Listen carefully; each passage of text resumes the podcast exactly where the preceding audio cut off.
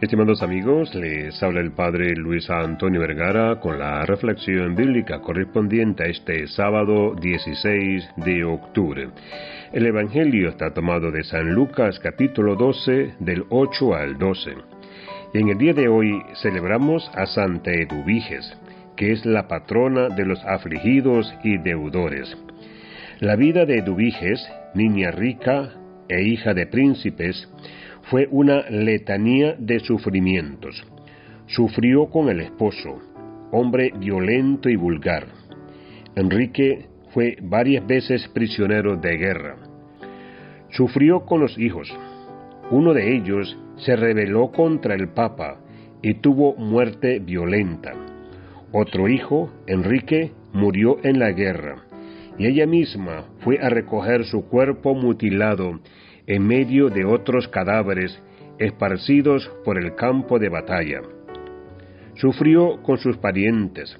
Su hermana Inés, reina de Francia, tuvo muchas frustraciones en su matrimonio.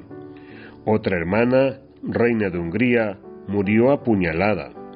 Sus hermanos fueron acusados de traicionar y matar al emperador. La sobrina, Santa Isabel de Hungría, fue arrojada del castillo y murió en la miseria.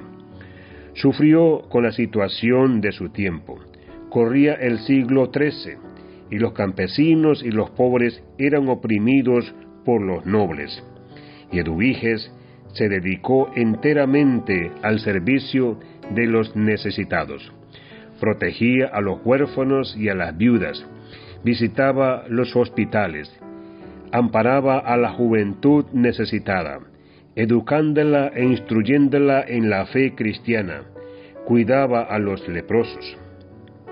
Andaba descalza por las calles, con los pies agrietados por la nieve, haciendo penitencia. Cuando murió su esposo, se retiró al convento donde su hija Gertrudes era abadesa pasó el resto de sus días en austeridad. Murió en el año 1243. Que Dios les bendiga a todos.